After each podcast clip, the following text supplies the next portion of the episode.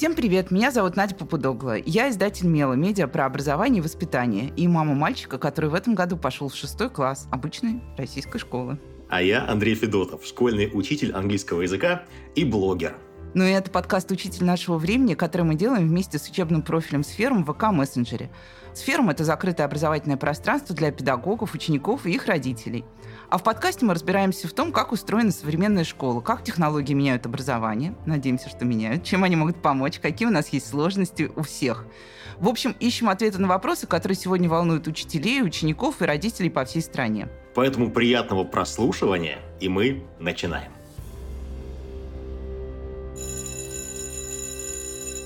И это, скажем так, специальный выпуск, потому что мы выходим в преддверии Дня борьбы с кибербуллингом.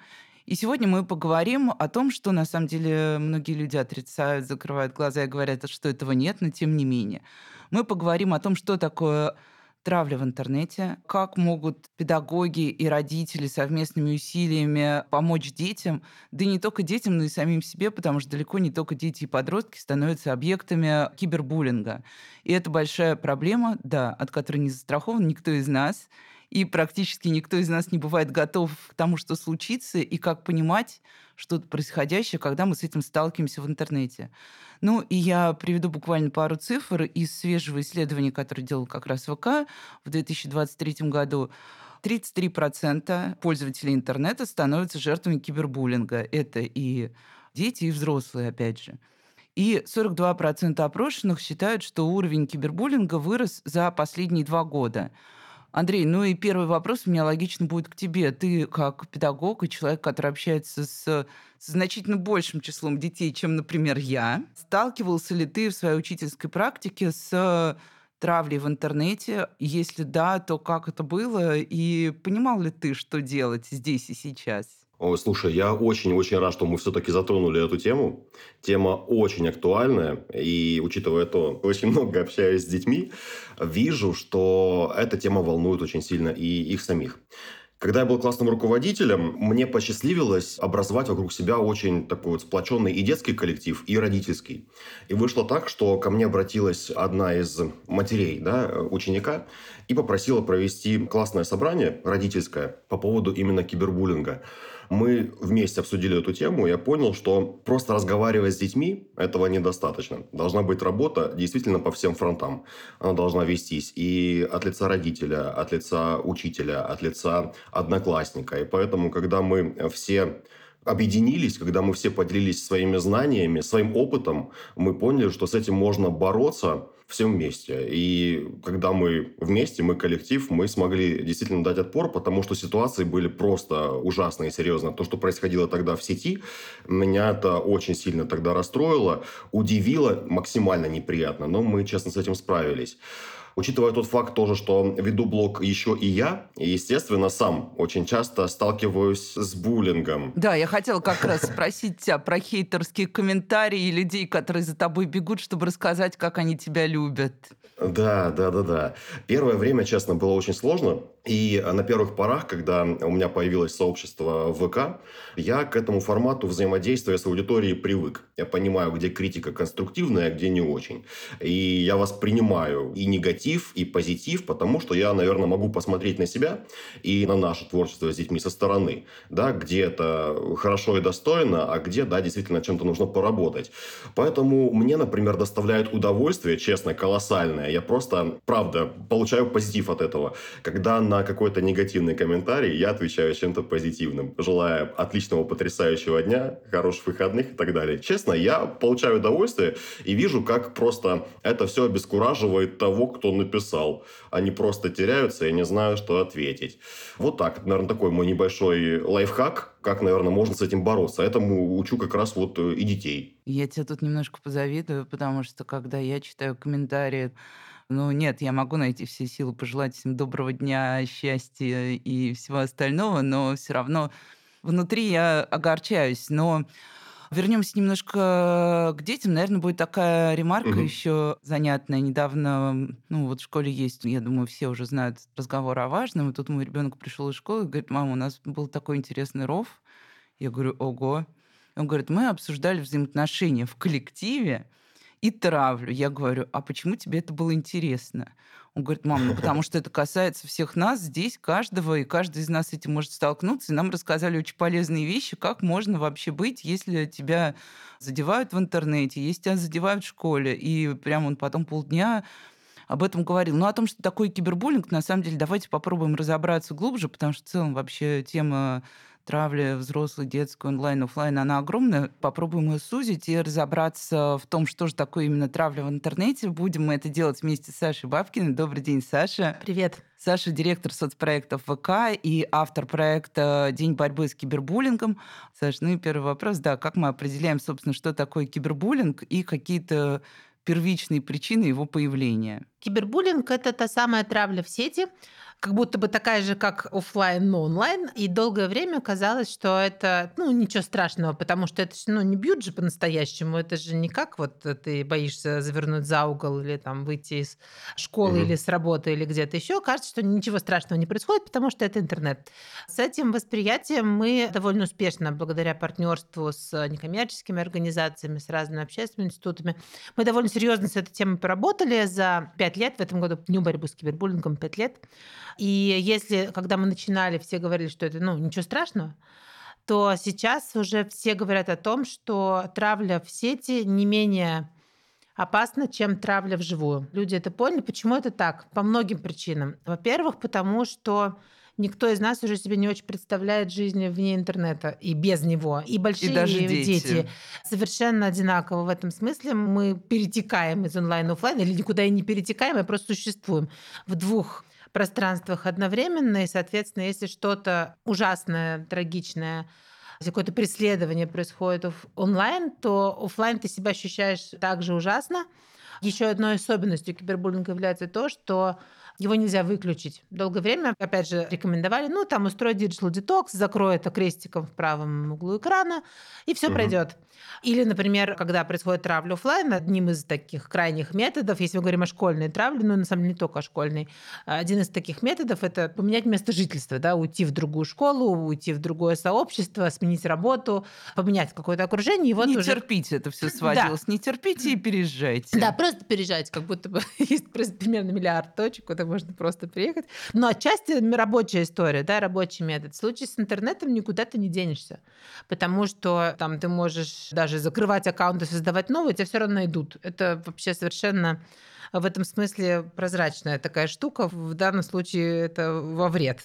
И, соответственно, остановить это, просто нажимая на кнопки какие-то, невозможно. А причины всего этого, на самом деле, их много, конечно. Одна из причин, например, в том, причина вообще травли и агрессии и в сети, и офлайн, и онлайн, в том, что люди ну, не очень умеют вообще общаться друг с другом. Еще менее умеют э, выражать свои негативные эмоции никто нас, вот взрослых особенно, сейчас детей некоторых учат этому и проявлению эмоций, и вообще осознанию, что я сейчас злюсь, что я сейчас расстроен, что я сейчас, наверное... Ну, сейчас, да, тема эмоционального интеллекта очень актуальна, да, везде. Да, да, да, да, сейчас это появляется, это, мне кажется, супер круто. У меня даже у дочки, которой год и пять, есть книжечка там про рыбку, у которой есть разные угу. эмоции. Суть в том, что э, ребенку рассказывают, что есть разные эмоции, негативные тоже есть, и человек имеет право их испытывать. Вопрос в том, как он выражает свои эмоции негативные. Когда я росла, я думаю, что вы тоже, мне говорили, что ну, злиться плохо, хорошие девочки вообще не злятся, и хорошие мальчики тоже не особо не огрызаются. Конечно, конечно. Вот, мы вообще не имели как будто бы права на негативные эмоции, поэтому что мы делали? Мы их куда-то в себя задавливали, да, а потом, угу. когда особенно интернет э, и безнаказанность, отчасти анонимность, ты можешь выразить, наконец, свою агрессию по полной программе. Просто высказать все, что у тебя там наболело, накипело.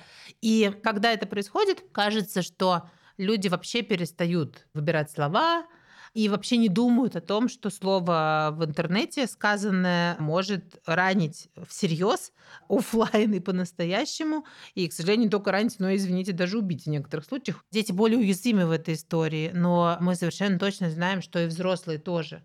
Мы, когда сталкиваемся с травлей, я тоже один из тех людей, который с этим сталкивался на своем опыте, я прекрасно помню это чувство, которое совершенно не лечится там, количеством социальных связей, количеством там, людей, которые меня любят и поддерживают. Когда это происходит, есть ощущение абсолютного одиночества. Это точно. Ощущение того, что это не прекратится совсем никогда. Я ничего угу. не могу сделать с тем, чтобы это закончилось, потому что в этом нет, там, не знаю, справедливости, несправедливости. Я не могу ничего обосновать. Каждое мое новое слово будет очередным полежком в это пламя.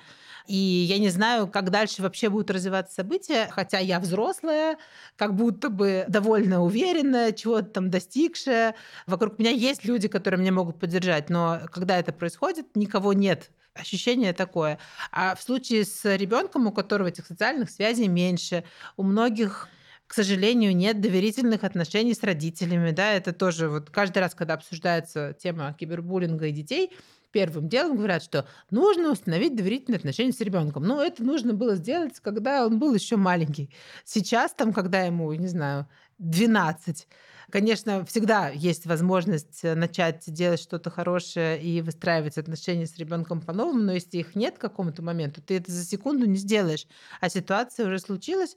Вот, кстати говоря, это, если говорить об этой компании самой целиком, у нас есть одна штука, которая очень радует и кажется результатом этой кампании. Мы говорили в 2019 году, по данным исследования, 76% подростков не рассказывали родителям про то, что с ними происходит в сети. По очень простой причине они боялись, что родители отнимут интернет. Потому что реакция, ну, да, очевидно. что, да, да, ага, да. ты с чем столкнулся? Что еще, да? Отдавай провода, роутер. вырубаем модем, роутер. Вот да. и безопасность сразу, да? Оффлайновая. Да, прям, ой, да, да, очень да, такая безопасность безопасная. Сейчас уже не так. Те цифры, которые мы получали к 1 июня, мы каждый раз э, говорим об этой проблеме, вообще все время, конечно, но вот особенно 11 ноября, в День борьбы с кибербуллингом, к 1 июня, который мы так внутри себя назначили Днем защиты детей в интернете. И мы выяснили, что сейчас уже дети говорят с родителями об этом. Это означает, наверное, прежде всего то, что родители начали это воспринимать как-то по-другому и поняли, что это проблема, стали узнавать об этом из разных источников информации. И у детей, наверное, немножко снизился вот этот страх, что если я расскажу, что со мной происходит, но угу. меня накажут за это, во-первых, да, ну, потому что ты принес плохую весть, да, как-то так. Вот, а во-вторых, отнимут. Сейчас с этим чуть получше. Но мне кажется, дети начинают еще рассказывать, потому что они mm просто точно так же, как мы их учили в свое время переходить дорогу, ну, mm в идеальном мире на зеленый, mm естественно. Да. И точно так же раньше мы учили, что если тебя обижают в школе, скажи, ну, если у тебя хорошие отношения с Мгм. ребенком, ты, естественно, заботишься, чтобы ему там было комфортно не только с точки зрения отметок и всего того, что связано с непосредственно учебным процессом. То есть сейчас мы тоже говорим, если тебя обижают в чате, скажи. Ну да. Наверное, ну вот ты смеешься, Андрей, а у меня как раз был, Так у меня есть, помимо моего непосредственного ребенка есть еще племянница, которой 10 лет. И у нас не был очень большой разговор. То есть э, ребенку в чате постоянно присылали стикеры «You are fat», «ты жирная». Мгм. Вот, это шло Мгм. безостановочно в течение достаточно длительного времени, Жесть. но она просто пришла и говорит, Надь, она, к счастью, очень устойчивый ребенок, она показала, говорит, Надь, ты скажи, это норм? Я говорю, нет, Машенька, это не норм. Вообще. Давай подумаем. И вот поэтому как бы уже сами дети начинают вычленять, что не норм. Натя, расскажи, вот серьезно, очень интересная ситуация сейчас у нас завернулась. Расскажи, как вы при этом всем поступили? Как поступила племянница? Слушай, ну, она спросила, что ей делать. Это был чат, э, такой классический чат с подружками, где там 8 девочек. Я просто спросила, во-первых, какие у них отношения в обычной жизни в школе, в оффлайне. Оказалось, что вот это э, ты толстая, толстая, толстая, оно постоянно и в обычной Звучит. жизни происходит, да. Мгм. То есть, причем э, девочки, ее подруги, каждый раз ей говорят, ну это мы так шутим. Ну и дальше у нас был с ней большой разговор о том, что такое вообще дружба, зачем нужны друзья, и я ей просто объясняла, что вот у меня есть мои любимые лучшие друзья. Я думаю, что никогда в жизни они не станут мне присылать стикер «Я fat» ни в один из моих чатов. И э, никогда в жизни, даже когда я возьму третью булочку со стола, никто не начнет считать, сколько там этих булочек я уже съела. Ты знаешь, мы решили вопрос очень просто. Я сказала, Маш, говорю, ты должна попробовать два варианта. Ты должна попробовать поговорить с этими девочками и сказать им прямо, что тебе это неприятно. И что если нам дорога наша дружба, то давайте вы не будете так больше делать. Девочки продолжили это делать. Я сказала, Маш, выйди из чата, потому что у тебя как бы Мгм. зачем тебе вот эта ситуация, где над тобой все время посмеиваются? Тем более, что я не считаю, что, ну, как бы она со мной согласилась, что такая ситуация вряд ли является проявлением того, что мы называем для себя дружба. Конечно. Это Вот факт. так. Ей очень повезло с такой мудрой тетей. Да уж. Я Серьезно. просто часто общаюсь с умными людьми вроде Саши. Саша, скажите, пожалуйста, вы в этом а, очевидный эксперт. Ну, для меня и как для многих да, людей, не совсем связанных, наверное, с медиапространством, хочется узнать, какие вообще типы кибербуллинга бывают, потому что для большинства это просто какой-нибудь там нелестный смайлик в комментариях. Так ли это? Или есть какие-то еще виды? Ну, на самом деле есть огромное количество всяких жанров, форматов э, того, как это может быть, от, э, там, не знаю, шейминга, газлайтинга и куча терминов. Но вот почему я не очень люблю вот это распределение, потому что кажется, что когда мы начинаем говорить о видах травли, Мгм. видах кибербуллинга, как будто мы просто начинаем упиваться игрой в слова и в терминологию. Это мало помогает тем, кто сталкивается с тем или иным явлением.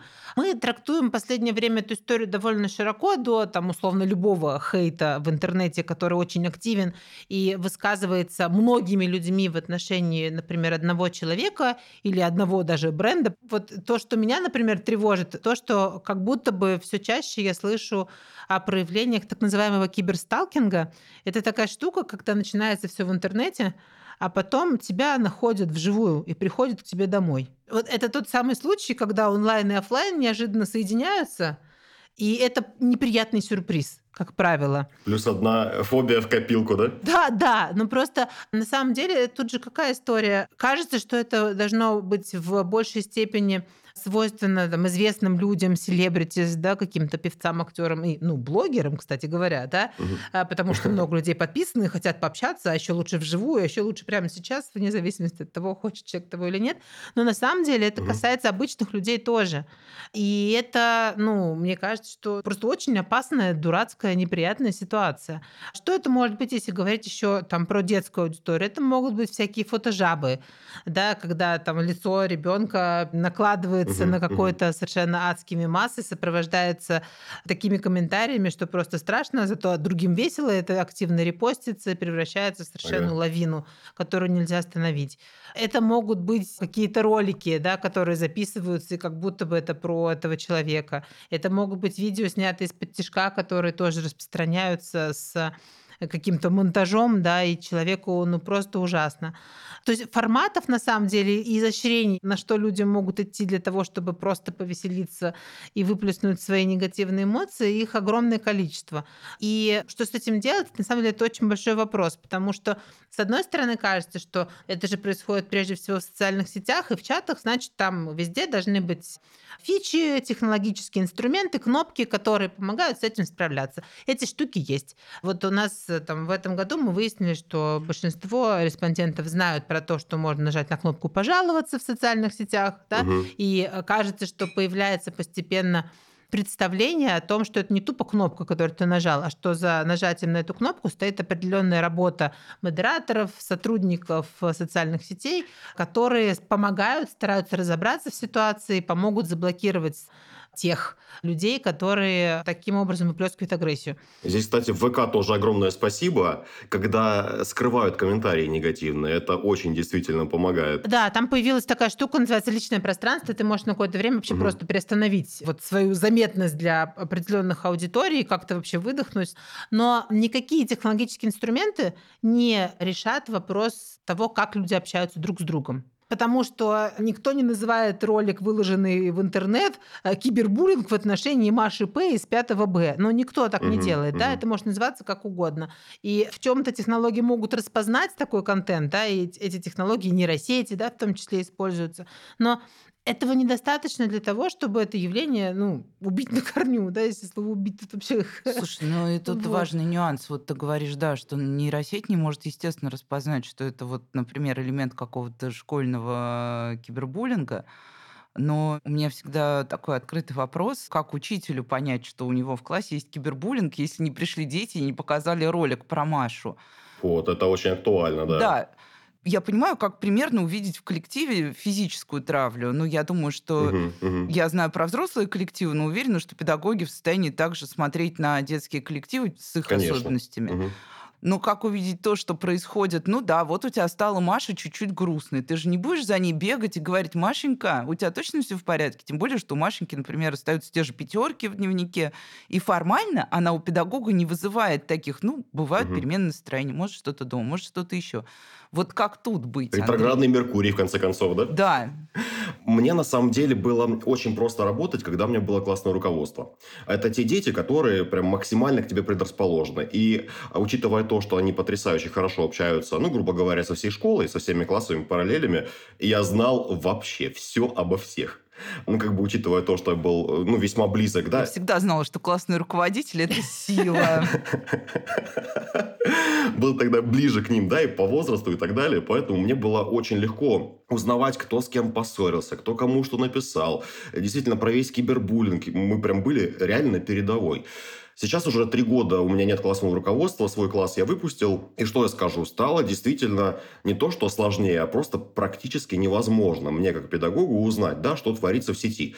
Дети очень сильно все это скрывают, потому что для них это какая-то прям вот отдельная часть жизни. Вот это вот их онлайн-пространство. Поэтому допытываться, да, я к ним не лезу, потому что, наоборот, думаю, что этим всем можно отпугнуть, да, детей от себя, и что они совсем закроются и ничего совсем рассказывать не будут.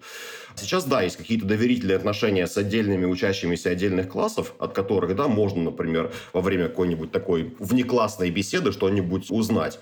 Но в целом сейчас это сделать практически невозможно. Поэтому мы, учителя, сейчас в очень таком уязвимом положении. И поэтому тут возникает еще тоже вопрос такой. Стоит ли в таком случае учителю заводить какой-то еще левый аккаунт, подписываться на всех своих учеников? Ноготочки за следят за тобой, вот да, эти вот да, пресловутые. Да, да, да. Но это тоже немножко сталкинг вообще-то. Да, конечно. Мне кажется, что это можно заметить, если как раз мы говорим о ситуации, когда есть травля и онлайн, и офлайн. И скорее всего, если она офлайн есть, онлайн угу. она есть тоже. Вот это как раз то, что мы совершенно вот просто можно не ходить никакой гадалки для того, чтобы это понять. А если она есть только онлайн, тогда, наверное, сложнее это распознать. И, ну, кажется, то, что учитель может сделать, это как раз заниматься профилактикой всей этой истории. Есть э, некоммерческие организации совершенно замечательные, которые разрабатывают как раз профилактические программы, готовые материалы, в том числе, с которыми учитель может работать вместе со своими учениками для того, чтобы предотвращать то, что это может произойти. Например, есть прекрасная НКО «Журавлик» и программа «Травли нет». Думаю, вы прекрасно они все знаете. И у них есть э, меморандум, который может подписать любая школа, где прописаны правила, что допустимо, а что нет. И тут важно, чтобы, конечно, эта штука была не просто там подписана директором и положена в папочку на столе, а чтобы эта история была обсуждена с учениками и родителями, и учителями, и все поняли, что они должны следовать этим правилам, разделять эти ценности, потому что это то, как устроено в этом учебном заведении. И есть масса штук, о которых можно разговаривать с детьми, если мы говорим там о старшеклассниках или о средней школе. Это история про как раз внеклассную работу, да, про то, что мы смотрим какой-то фильм, в котором поднимается так mm. или иначе эта проблема и звучит. И мы это обсуждаем, обсуждаем, что происходит с героями, что бы мы сделали, чтобы им помочь, а кто еще может помочь в этой ситуации. Кажется, что вот это какая-то такая штука, если уже сейчас не случилось в классе что-то, да, что, понятно, здесь уже не до киношек и обсуждения, а здесь уже нужно решать как-то эту проблему. Но кажется, что как раз то, что может как будто бы попробовать сделать учитель, это как раз а, подумать о профилактике. Я один раз спрашивала как раз классного руководителя своего ребенка, как вообще ну, поскольку я волновалась, естественно, своего ребенка, и как тревожная мать, я пришла и начала спрашивать про профилактику травли. И у нас был какой-то такой неформальный разговор достаточно, и она сказала, что как раз больше всего она узнает во время... Вот у них есть музейный день, и она с ними угу. ходит на экскурсии. Она говорит, как только мы выходим за пределы школы, я начинаю видеть этих детей да, совершенно да. другими и такими, какие угу. они приближены к своему вот бытовому состоянию, а не состоянию, когда у тебя там синий низ, белый верх, определенные ну, там скрипты поведения и прочее. И она говорит, вот тогда я очень много понимаю, даже потому, как они сбиваются в кучки не на перемене, а когда по улице куда-то угу. идут. Mm, очень. Конечно. Так симптоматично, да. Но вот вопрос все-таки, тут мы говорим все дети, дети. А, я вспомню еще одну тоже ситуацию из своих школьных чатов, которых у меня было уже много тоже, поскольку у меня помимо да, основного mm-hmm. ребенка есть куча племянников. родители, взрослые, очень любят потравить самих учителей. Особенно, Ой, да. если есть недовольство определенным учителем. Вот появляется педагог. У ребенка всегда были четверки и пятерки. У нового Мгм, педагога мгм. свои немножко требования. Первая тройка и в чате разгорается. А вот что это за учитель новый появился? И дальше это идет по нарастающей, потому что остальные родители тоже заглядывают в дневники, у них возникают вопросы. И вот я наблюдала в прошлом году месяц вот такого, а дайте нам контакт педагога, классному руководителю писали в чат. Она, правда, держалась достойно и никакой контакт педагога не давала. Но я представила, что было бы, если бы она дала. Там явно прекрасной Ольге Алексеевне имена изменены, пришлось бы не очень хорошо. Андрей, вот с таким сталкивался? Вообще, как ты считаешь, если на тебя бы вот так поехали родители, наша сила родительская, она велика, мы можем самоорганизоваться в определенных ситуациях и быть не самыми приятными людьми. Мне очень сильно повезло, я с этим пока что, по крайней мере, не столкнулся. Но сегодня, как раз после э, эфира, меня ждет беседа с одним из родителей э, одного из своих новых классов. Э, Я подозреваю формат беседы, об успеваемости все будет и так далее. Но я всегда добродушно настроен и каждому ребенку, каждому родителю я с удовольствием бы ставил каждому пятерки. С удовольствием. Но моя задача донести до родителей, опять же, что это наше общее с ними дело. Да, э, воспитывать, образовывать ребенка, чтобы у него действительно были хорошие результаты. Если я буду на него капать постепенно, постоянно с одной стороны своей, а дома да, никаких э, действий применяться не будет, то, естественно, результат будет точно такой же. Хочется просто показать, э, что все-таки какая-то долечка ответственности лежит еще и на родителях. И когда мы объединимся вместе, действительно у ребенка есть все шансы выйти, не знаю, на красный этот аттестат. У меня вот здесь тоже вопрос хочется добавить немножко. Я просто со своей стороны вижу, что есть огромное количество всевозможных, ну, условных пабликов школьных, там, шепот, школа 27 или что-нибудь такое, где действительно время от времени идет травля уже не от родителей, а от самих учеников своих учителей. Недавно мы тоже узнали, недавно, вчера, о подобном случае в отношении одной из преподавательниц нашей школы. Мы пока вот думаем, как э, с этим поступить. Возможно, сейчас э, я могу получить какой-нибудь уникальный комментарий профессиональный по теме. Если есть этот паблик, и там обсуждается что-то, и в том числе есть негативные комментарии в отношении учителя, то я бы на самом деле действовала бы, правда, вот теми самыми инструментами про пожаловаться, да, про призыв к Мгм. модераторам. И есть один из типов жалоб, который можно отправить про распространение вражды и хейта, и я бы это, правда, сделала, потому что очевидно, что это и является основной да, темой, основной задачей этого паблика в целом и конкретных комментариев в отношении конкретного Но учителя. дело в том, что паблик э, закрытый, где состоят А. исключительно ученики конкретной да, школы. Ох, ну я бы попробовала пожаловаться на паблик Задача усложняется. Да, да, правда, усложняется задача. А с другой стороны, вот да, если это закрытый паблик, там это происходит, оттуда это как будто бы далеко куда-то не выносится, я бы, может, вообще Мгм. поберегла бы учителя от э, прочтения этого всего, если там нет конструктивной, конечно, информации. То есть, ну просто мы не можем, да, взять и стереть любой негативный комментарий, который находится где-то там силами модерации или какими-то конечно. своими силами. Вряд ли это, в принципе, возможно. Если это не направляется в нас лично, активно, постоянно в течение какого-то времени, или, например, вот если это учительница, да, о которой вы говорите, э, если это не льется ей в личку, на ее, там, не Мгм. знаю, стену, если ей это не пишут, не тегают ее везде, и это не вторгается в ее информационное пространство на постоянной основе, я бы, может быть, и не трогала вообще эту историю, и Мгм. просто вот, ну, где-то мало ли кто что написал на заборе, грубо говоря. Но как-то пожаловаться на паблик в целом, если там основная задача как раз это э, говорить гадости про людей, то я бы это попробовала Мгм. бы сделать. Слушайте, я слушала на самом деле Сашу и думала об этой ситуации, Андрей, и вот мне кажется, что закрывать паблик даже это, ну, немножечко такая ситуация, когда ты даешь понять вот этим подросткам, которые делают эти фотожабы, что, а, во-первых, Не очень была... значимы, да, как будто при Да, во-первых, была крыса. Дальше они лучше замаскируют свою деятельность. Б, что все-таки учителя нас выследили, значит, мы будем еще более подозрительно.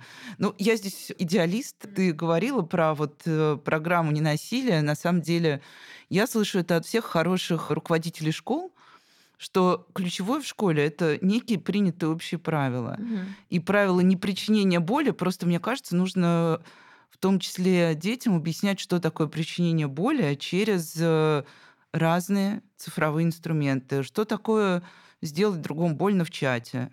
Что такое сделать другому больно в комментариях? Как может задеть человека? Просто я понимаю, что дети иногда даже не понимают силу этих своих мелких стихийных мемов, Так и которые они взрослые гени- тоже. Вот. Так это же это не только про Никто не, детей. не Да. понимает вот это вот продолжение какого-то эмпатического общества. Понятно, что с этим у нас всегда проблемы, но Да. тем не менее об этом просто надо говорить и говорить на очень конкретных примерах. И не на примерах, вот вы создали паблик, и педагогу было Сейчас неприятно. накажу. А вот что представьте себе, что, например, кто-то вот так сделал, как мы сейчас здесь. И пусть они попробуют отойти от э, социально одобряемых ответов. Но я тут немножко переключусь, на самом деле, потому что когда мы говорим про буллинг, мы говорим про информационную безопасность. Мгм. В информационной безопасности есть миллион срезов от того, как пользоваться инструментами, до того, как э, обращаться с контентом, который мы выкладываем, который мы видим и так далее и тому подобное. Что такое киберграмотность? Вот сейчас, если попробовать сформулировать относительно детей и подростков, вот какие-то базовые уровни. Мне кажется, что на базовом уровне очень важно поговорить с детьми про то, какие личные данные они выкладывают в сеть. Это значит, что не должно быть в профиле ребенка его точного домашнего адреса. Желательно не указывать прямо свой класс и вывешивать расписание занятий, не показывать свой номер телефона и вообще какие-то все чувствительные вот такие штуки лучше не выкладывать в сеть, совершенно очевидно. Второе, тоже если очень широкими мазками говорить, и опять же, да, на шаг назад, то как будто бы в тот момент, когда ребенок вообще получает в свои руки гаджет любой, да, у него вот эти вот правила дорожного движения должны быть. А у нас не очень это принято. Я знаю, что, например, в Австралии это прям такой нормальный ритуал. Я общалась с одной мамой, которая активно тоже занималась э, этой темой, и вот она говорила о том, что там прям выдают правила использования. Вот прям это такая рутина. Мне кажется, это классно, потому что это должно быть объяснено сразу. Нам все кажется, что дети как-то сами догадаются до чего-то. но на Да-да-да-да-да. самом деле было бы недурно и пояснить. Вторая штука – это про то, что мы говорим и какую информацию мы выкладываем. А, Во-первых, хочется, наверное, объяснить э, детям с самого начала, что в интернете все остается навсегда и не стирается. Да не поэтому- только детям, но и да, родителям. всем, да, опять же, всем, э, да, поэтому кажется, что стоит пару раз подумать, прежде чем что-то публиковать. Третья штука про то, что сказанное в интернете это все равно, что сказанное в оффлайне. Никаких тут мгм. нет э, поблажек в этом смысле и особенностей. Может быть, даже хуже, если ты что-то плохое или там какую-то ложную информацию о ком-то опубликуешь, э, это будет еще даже сложнее исправить потом. И это может повлиять, на самом деле, на всю жизнь человека.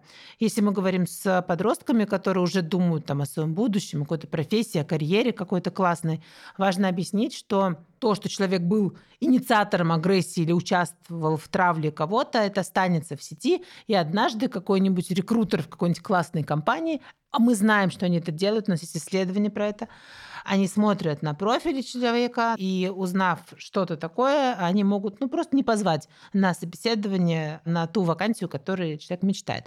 Поэтому важно стараться не участвовать в таких мерзких заварушках для того, чтобы в том числе не навредить своему собственному будущему. Мне кажется, очень э, подчеркнуть Мгм. еще про финансовую информацию, которую тоже совершенно точно не стоит выкладывать в сети, не стоит переходить по всем ссылкам подряд.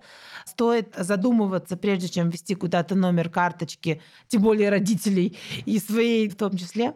В общем, кажется, что беречь свою финансовую информацию очень точно важно. И если приходит письмо от какого-нибудь, кажется, знакомого сервиса, но выглядит оно странно, и адрес, с Мгм. которого письмо пришло, странный, не стоит его даже открывать, и уж тем более переходить по тем ссылкам, которые находятся внутри. А как же перейти и убедиться, что точно не то? Это, кажется, шаг Шучу, конечно. Что ты все-таки не выиграл миллион. Как жаль. Вот у меня был в какой-то момент блок о моем ребенке, который я закрыла. Почему? Потому что я поняла, наверное, я не хочу, чтобы когда ему будет 14, и у него появятся совсем другие друзья, какие-то влюбленности и все остальное, чтобы он зашел в этот блок, а там его мамаша настрочила все про его горшки, трусы, спал, не спал, вот это вот. э, Ну, то есть, как бы я выбрала закрыть. Но далеко не все выбирают закрыть, и там какие-то грандиозные цифры, с каким количеством вот этого пошеренного косвенного контента ребенок входит во взрослую жизнь. Вот я знаю ситуации, когда именно это извлекают, и тоже начинается. То есть из аккаунтов родителей люди вытаскивают какие-то фоточки, какие-то реплики. Вот это как раз типа «Мой Гоша был такой угу. славный пухлячок», и вот этот пухлячок вкатывается в школьный чат, а дальше уже фотожаба, мем, все что угодно можно нагенерить. Опять же, из исследований мы знаем, что не существует никакого специального повода для кибербуллинга. Это значит, что жертвой агрессии может быть кто угодно. И повод для этой агрессии назначит сам агрессор. И неважно, сколько у нас фотографий хороших и плохих, личных и не очень. Их может быть много, но никому до этого нет дела, это не случится. А это может быть одна какая-нибудь фотка или один какой-то личный факт, который агрессор вытащит и развернет это, и это будет ужасно. А вот Поэтому... мы нашли агрессора, как с ним быть? Вообще, на самом деле, похожая штука, только сложнее, потому что сложнее привлечь к ответственности, правда. Но правильный сценарий нам рассказывают такой, что сначала ты скриншотишь то, что происходит, особенно если там уже появляются угрозы жизни, здоровью и вообще какие-то такие совсем ужасные крайние вещи. Ты делаешь скриншоты, это становится доказательной базой, и дальше, по идее, ты идешь в правоохранительные органы с этим и пишешь заявление, они уже запрашивают данные у социальных сетей на основании там, решения какого-то процессуального и так далее. Другое дело, что у нас это очень редко, когда срабатывает. Но пробовать надо. Мне кажется, однажды это сдвинется тоже, и эта гора, и эти дела будут рассматриваться, и все-таки те, кто ну, по-настоящему совершает какое-то злодейство, используя интернет и кибербуллинг как формат, мне кажется, эти люди должны быть наказаны. Слушайте, мы говорим, у меня реально прям мурашки. У меня просто идет защитная реакция на весь этот негатив. Mm-hmm. Я перевожу все в шутку. Мне так просто проще. Это моя реально, наверное, психологическая такая защита, психологическая реакция. Я пытаюсь всему этому как-то немножко, да, научить детей, но не все, естественно, например, с чувством юмора и так далее. И они переживают какие-то такие выпады в их сторону очень, очень, очень болезненные. И мне всегда очень как-то вот жалко смотреть, наблюдать за такой картиной. Поэтому хочется вас спросить, наверное, от лица всех учителей. Может быть, есть какая-то пошаговая стратегия, с помощью которой можно создать, прям, по крайней мере, хотя бы в своем классе, где ты классный руководитель, именно такое доверительное, безопасное пространство в этом плане. Мне кажется, что эти инструкции, во-первых, конечно, они есть. Мы даже вместе с Травли Нет выпускали целую серию видео с пошаговыми вот этими инструкциями. Их можно найти легко в интернете и посмотреть. Начать с вот этого самого меморандума, который говорит о том, что насилие недопустимо никакое, ни физическое, ни психологическое в нашей школе. Начать с того, чтобы говорить с детьми об этом э, честно, откровенно еще до того, как что-то случилось и стряслось. Воспринимать это всерьез, не говорить, что это дети так играют, это они просто так общаются. На самом деле все хорошо, ничего мы признавать не будем. То есть как только мы видим изменение эмоционального состояния, изменение того, как общаются дети друг с другом, как они это делают на внешкольных занятиях, как э, Надя привела пример, в этот момент начинать разбираться осторожно, тихонько, по шагам, вовлекать в это школьных психологов, вовлекать в это родителей, опять же, осторожно, не ваш сегодня сказал вот это, там и так далее. То есть это на самом деле очень скрупулезная, такая нежная, вдумчивая работа эмпатичного взрослого человека. И вот это то, что вот правда очень важно. Тут на самом деле же еще какая история? В школах, мне кажется, по-прежнему есть проблема, которая связана с тем, что не хочется вообще признавать, что в этом светлом учебном заведении что-то такое происходит. Но правда, мне кажется, что а, нежелание признавать проблему, ее вообще наличие и нежелание вот в этом всем разбираться по-настоящему, признавать, что какие-то могли быть допущены промахи, что кто-то что-то в какой-то момент сделал не так, и как-то не так идеально эта атмосфера, которую создали, это, конечно, может приводить к очень неприятным последствиям для тех, кто с этим сталкивается, и для детей, и родителей и так далее. То есть тут очень важно, чтобы взрослые были эмпатичными, здравомыслящими. Да? То, что случилась э, травля в классе, это не означает, что... Твой класс плохой. Твой класс плохой, что директор виноват, что учителя намыло, и вот любые другие угу. там рекомендации, которые могут прозвучать. Это жизненная ситуация, из которой можно на самом деле извлечь массу, можно даже сказать, что чего-то полезного в том смысле, что если это прожить правильно и говорить об этом, и говорить со всеми детьми, а не только там с жертвой и агрессором, если это один человек или если это небольшая группа людей, то есть это может стать очень серьезным и очень значимым жизненным опытом для всех участников этого процесса. Конечно, лучше бы не было этого вообще, что и говорить, можем и обойтись без такого жизненного опыта. Но часто обойтись невозможно, а если проживать этот опыт как-то по возможности грамотно и стараться сделать это максимально бережно ко всем участникам процесса, это правда может оказаться полезным для всех. Ну и я Звучит просто, наверное, добавлю еще, что есть э, все-таки, ну, как человек, который работает в основном в чатах в интернете очень редко выходит вообще офлайн, разве что записать подкаст, что есть простые технологичные инструменты, какие-то санитарные нормы уже текущие, которые мы все знаем. То есть, э, ну, как, например, в сферуме ты попадаешь в учебный чат только по ссылке угу. приглашению или по QR-коду от учителя, это уже дает э, гарантии, что там не будет вот этих вот каких-то левых непонятных Да, троллей, людей. это факт, действительно. Вот, и не будет рекламы, спама, вот этих ссылок, пересылок, угу. непонятных сообщений и прочего, все, куда можешь ты попасть, и там, опять же, учитель в состоянии все контролировать хотя бы вот на базовом уровне, потому что понятно, что все проконтролировать на небазовом уровне угу. мы не сможем, но можно делать какие-то простые, понятные и прозрачные шаги. Вопрос к вам, наверное, обоим. Если вот произошло, действительно, вот уже в классе все случилось, окей, инициатора нашли, поговорили, там, вроде бы все разрулили.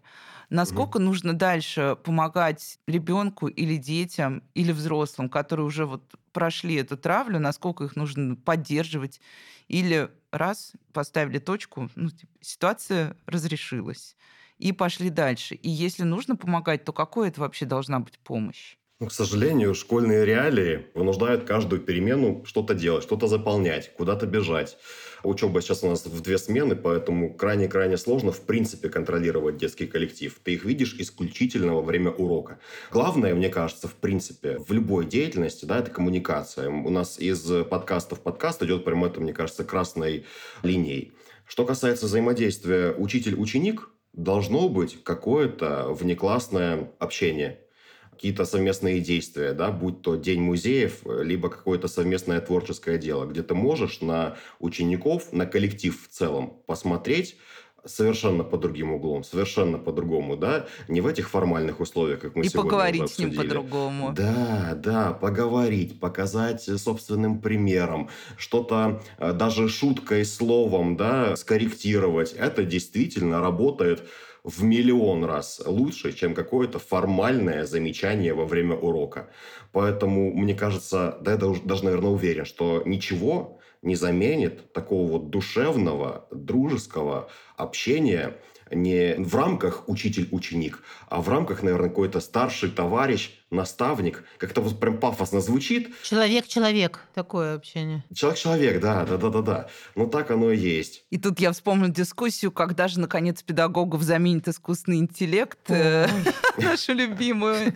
Ну, ты ответил на этот вопрос сейчас, Андрей. Никогда. Да, надеюсь на Надеюсь, это. надеюсь. Я еще подумала, что а, поскольку речь идет о человеческих чувствах, поставить точку в какой-то момент очень сложно. Это реально не то, что там какой-то механизм починил и вот работает. Старт-финиш. Да, старт-финиш. Тут это вряд ли возможно, поэтому, наверное, если такое случилось в коллективе или случилось это с ребенком или случилось это со взрослым, это может болеть еще довольно долго и это может э, там как-то вспыхивать вновь, и это может вызывать снова эмоции в результате какого-то триггера или что-то происходит. Мне кажется, что э, когда это случилось, если это случилось, то это уже придется, наверное, как-то учитывать, но учитывать хотелось бы, наверное, не в формате постоянной настороженности, а просто, опять же, вот как говорит Андрей, в формате именно дружеского учитывания чужих эмоций, чужих переживаний, для того, чтобы меньше люди просто страдали, если они с этим столкнутся. Вот. Но, конечно, по щелчку не отключится, это совершенно точно может болеть долго. Саша, есть какие-то исследования, которые показывают как раз вот, ну, ты сказала, что нет исследований, которые показывают какие-то крайние ситуации, Мгм. но в целом вот... Как э, долго болит? Да, как долго болит. Нет, э, ну, я с таким не сталкивалась. Возможно, есть, ну, не могу сказать. про- Нет, ну, я, да, больше из твоей я- Да, практики. я не сталкивалась, я только вот все ситуации, о которых мне известно, я знаю, что они болят долго. И понятно, что это очень сильно зависит еще от людей, с которыми это случается. Да, кто-то, правда, может с юмором отреагировать, да, и там что-то Мгм. такое вот сделать, и прошло, да. А иногда ситуация выглядит таким образом, что там уже никакого юмора не остается. И я просто вот столкнулась с этим сама, я просто знаю, что там ну, никакой юмор не работает, когда на тебя просто валится, валится, валится и валится, и ты опасаешься за свою репутацию, за репутацию работодателя, ну, как в моем случае это было, и постоянно эти комментарии, они идут, это происходит круглосуточно, потому что там человек, который меня булил, он находился в другом часовом поясе, то есть там вся ночь. и- Утром просыпаешься, а да, там... там, нет, ты не то, что утром просыпаешься, во-первых, не спишь всю ночь, Да, да, да, потому что просыпаешься, когда всё просыпаешься это снова случится. в ад, если ты вдруг уснул все таки тебе это удалось. Ну, в общем, просто ситуации бывают такие, что там, правда, юмор не поможет совсем. Тут, мне кажется, супер важная штука вообще для всех, и для детей, и для взрослых, это если вы понимаете, что с человеком рядом что-то такое происходит, очень нужна поддержка. Если вы переживаете, боитесь вписываться за человека в комментариях, это часто бывает, потому что люди боятся, что на них перекинется. Приходите в личку, поддерживайте в личке, делайте это так. Мы, например, знаем, что многие подростки именно так поступают. То есть они поддерживают. Да я в последнее лички. время только так поступаю. Да, У меня да, не я хватает тоже. сил И я, э, на много реплик. Да, прежде чем вписаться в какое-то вот такое вот публичное, тут надо очень взвесить вообще свои ресурсы э, и временные, и психологические. Ну, в общем, поддержка и восприятие этой ситуации всерьез это то, что правда очень важно и очень помогает тому человеку, который с этим столкнулся. Вот это, пожалуй, вот очень важная для меня история. Так еще вопрос небольшой. А нужно ли вообще, в принципе, вступать в эту вот переписку активную с хейтером? Это, ну, супер индивидуальные ситуации, ну, Мгм. супер индивидуальные. В некоторых случаях нет, не стоит, и пускай он там сам как-то, у него перегорит, он перестанет тебе писать. А в некоторых случаях надо, ну, почему надо, например, в каких-то ситуациях именно, когда очень много против одного, потому что начинается такая динамика групповая, что все, кто пишет комментарии, они поддерживают агрессора, и жертве все хуже, хуже и хуже. Даже любой лайк на комментарий, который тоже агрессивный, это тоже распаляет всю эту ситуацию, поднимает заметность этой дискуссии, назовем это так, в социальных сетях. Тут очень важно, чтобы человек, у которого есть на это ресурс, написал вообще-то то, что здесь происходит, ненормально, если что. И давайте попробуем как-то вернуться к какому-то конструктивному обсуждению. Такой комментарий очень важен в такой истории, но совершенно точно не каждый может его дать. Я бы не рекомендовала это делать, а если сил нет, и если ты сам, Мгм. мягко говоря, не в ресурсе да, находишься. И мы уже вот тут немножко затронули тему медиаграмотности. Да, понятно, что мы должны объяснять детям, что такое, когда его телефон спрашивает, отслеживать или не отслеживать твои данные. Потому что, да, мы даем детям телефон и вперед и вверх, а дальше трава не расти, они даже не понимают половину пуши от системных, как на них реагировать. Но это отдельная история. Мне, наверное, в контексте нашего разговора интересна история про медиаграмотность, связанную с вот как раз тем, что может случиться в формате травли в интернете. Ты, Саша, сказала, что ты не любишь скрипты вот эти вот, как Мгм. что называть. Мгм. Но мне кажется, тут, Андрей, тоже, вот какова твоя позиция? Мне кажется, важно, чтобы ребенок понимал, ну вот есть, например, практика исключения, да, очень обидная для детей Мгм. из чата, когда тебя заводят в какой-то чат, там начинается жизнь, а потом тебя администратор выкидывает. Есть как раз вот эта практика сталкинг, да, когда за тобой бежит один человек э, долго, упорно и неприятно.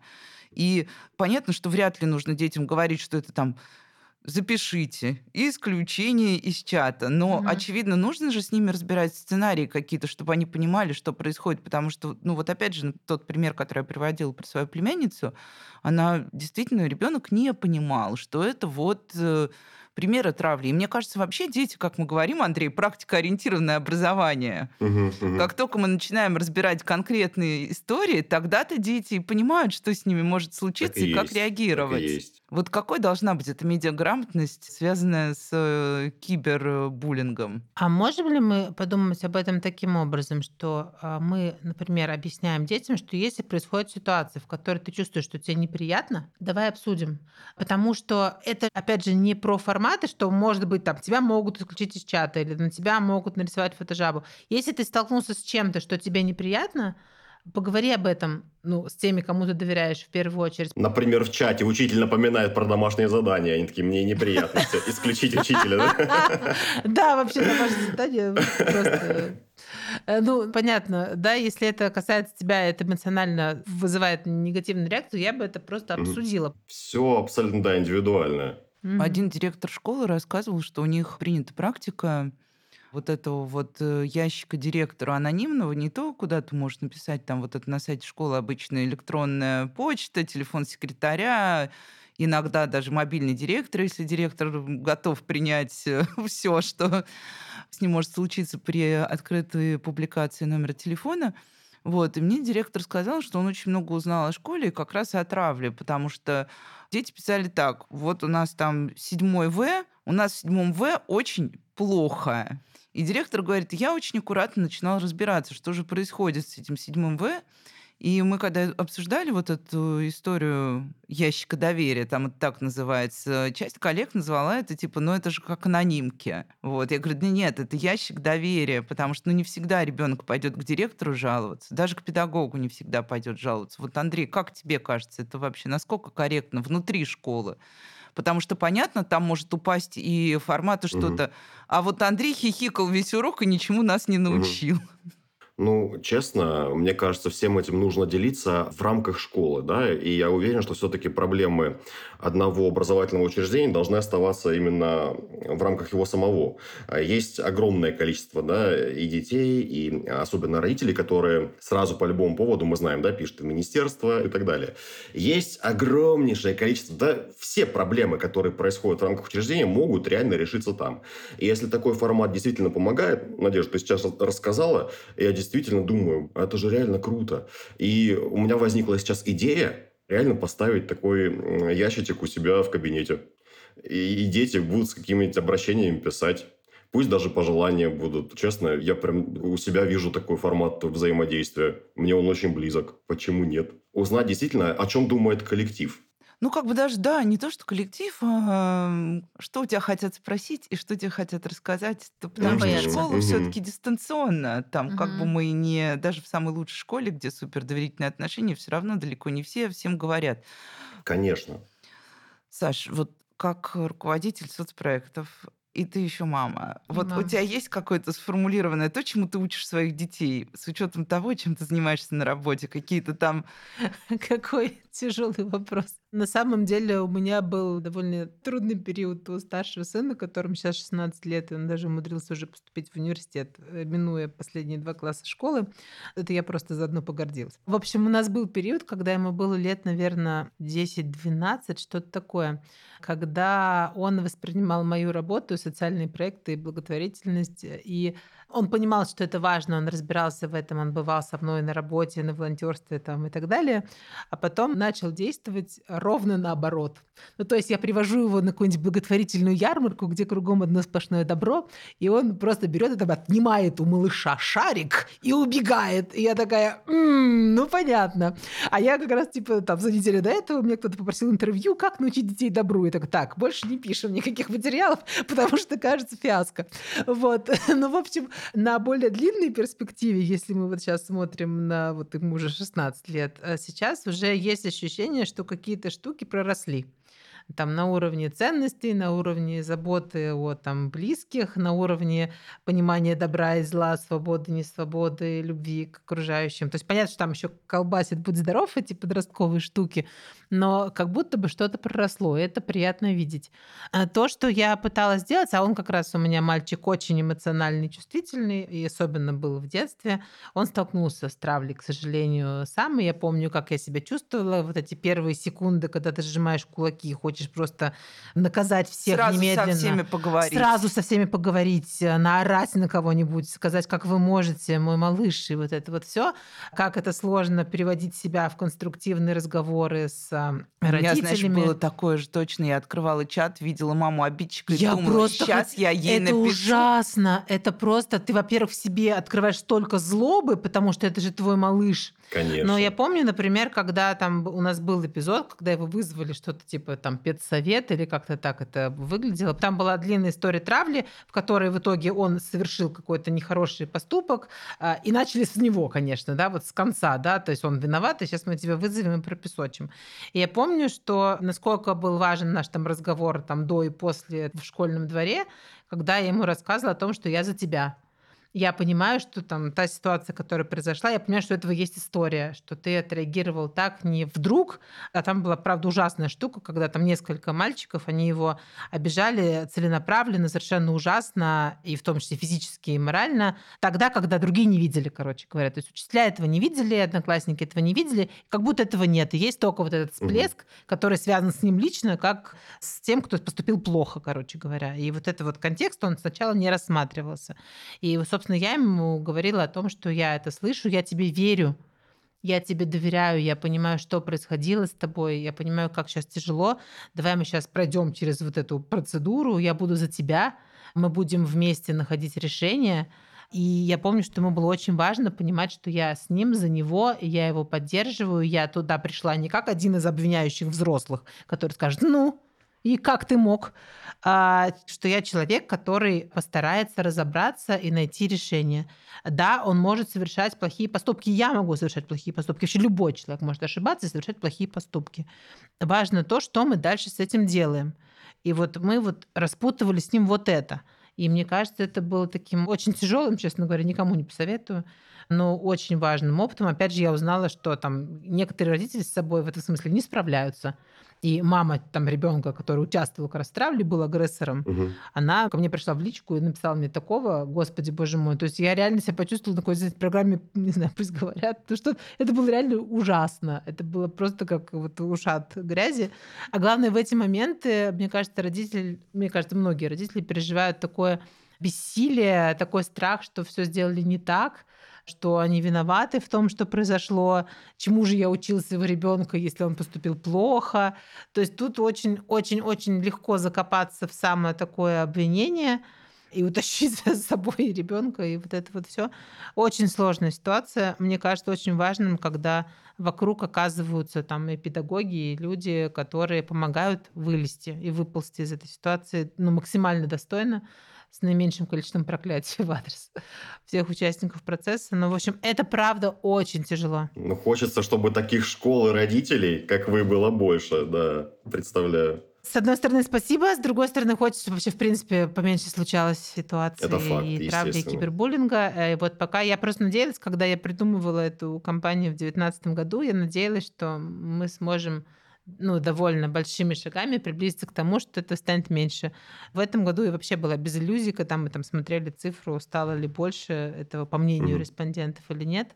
К сожалению, стало больше причин. Мне кажется, мы можем сделать пять эфиров про то, чтобы обсудить, что происходит с людьми, и с эмоциями, и с тем, что злость как будто становится вообще основной моделью поведения ну, на кого-то. То есть вообще mm-hmm. ненавидеть mm-hmm. кого-то становится настолько принято, что кажется, что уже там любить кого-то становится все меньше принято. Ну, тем сложнее становится функция школы, Андрей, да, да? потому что доверительные да. отношения это, это и про вас. Да. Ну, друзья, мне кажется, на самом деле мы, как всегда, приходим к каким-то вечным ценностям, но это неизбежно, потому что на самом деле любой процесс, который происходит в реальной жизни, это продолжение и нашего воспитания, и вот это какой-то истории про добро и зло, которое закладывают родители, потом школа, потом на это влияют внешние обстоятельства и какие-то люди, с которыми мы общаемся, но нужно помнить, да, что на самом деле школа придумана все-таки для того, чтобы дети там не только учились, но чтобы им там было классно, чтобы они утром, ну как вот мы на прошлом подкасте говорили, что